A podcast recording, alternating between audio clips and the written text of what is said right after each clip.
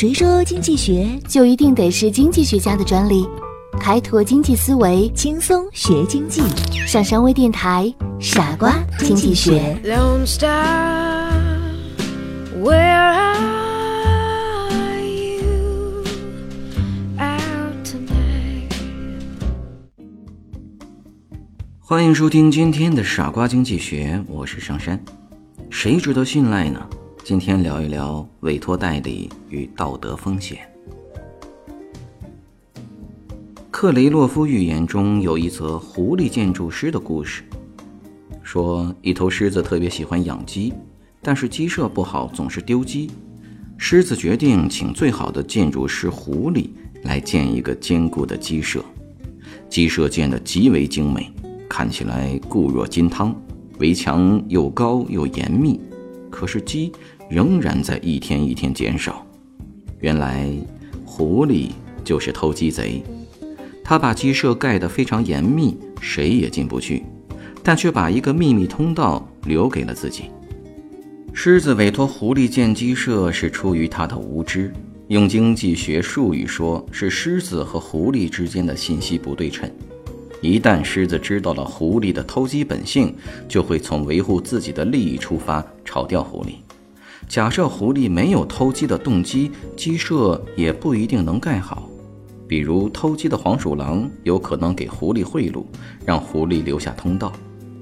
在以分工为基础的现代社会中，委托代理关系是普遍存在的。委托代理关系形成以后，由于信息不对称，就可能出现代理人的。道德风险。道德风险是二十世纪八十年代西方经济学家提出的一个经济哲学范畴的概念，是说从事经济活动的人在最大限度地增进自身效用的同时，做出不利于他人的行动，或者说是当签约一方不完全承担风险后果时所采取的自身效用最大化的自私行为。道德风险也称为道德危机。但道德风险并不同于道德败坏。在经济活动中，道德风险的问题相当的普遍。可以说，只要市场经济存在，道德风险就不可避免。诺贝尔经济学奖获得者斯蒂格利茨在研究保险市场时，发现了一个经典的例子：美国一所大学学生自行车被盗率约为百分之十，有几个有经营头脑的学生。发起了一个对自行车的保险，保费为保险标的的百分之十五。按常理，这几个有经营头脑的学生应获得百分之五左右的利润。但该保险运作一段时间之后，这几个学生发现自行车被盗比率迅速提高到百分之十五以上。为什么会这样？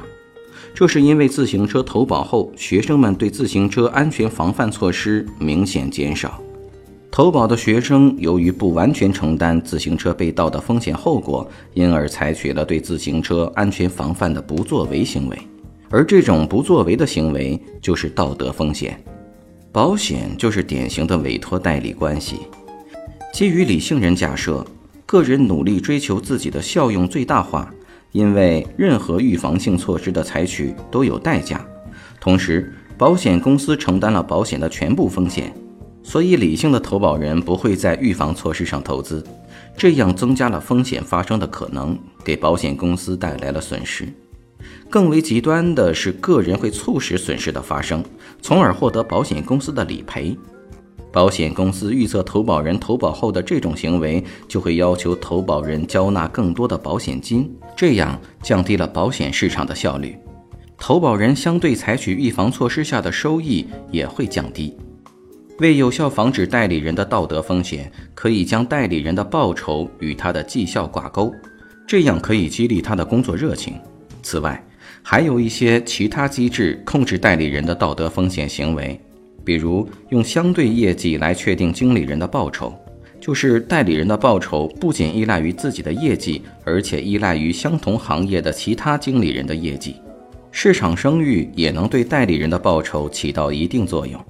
具有良好市场声誉的代理人，在今后能获得较高的报酬，而不良经营记录甚至破产激励，则会对代理人的职业生涯带来不利的影响。什么是不良贷款呢？不良贷款就是出现违约的贷款。一般而言，借款人若拖延还本付息达三个月，贷款就会被视为不良贷款。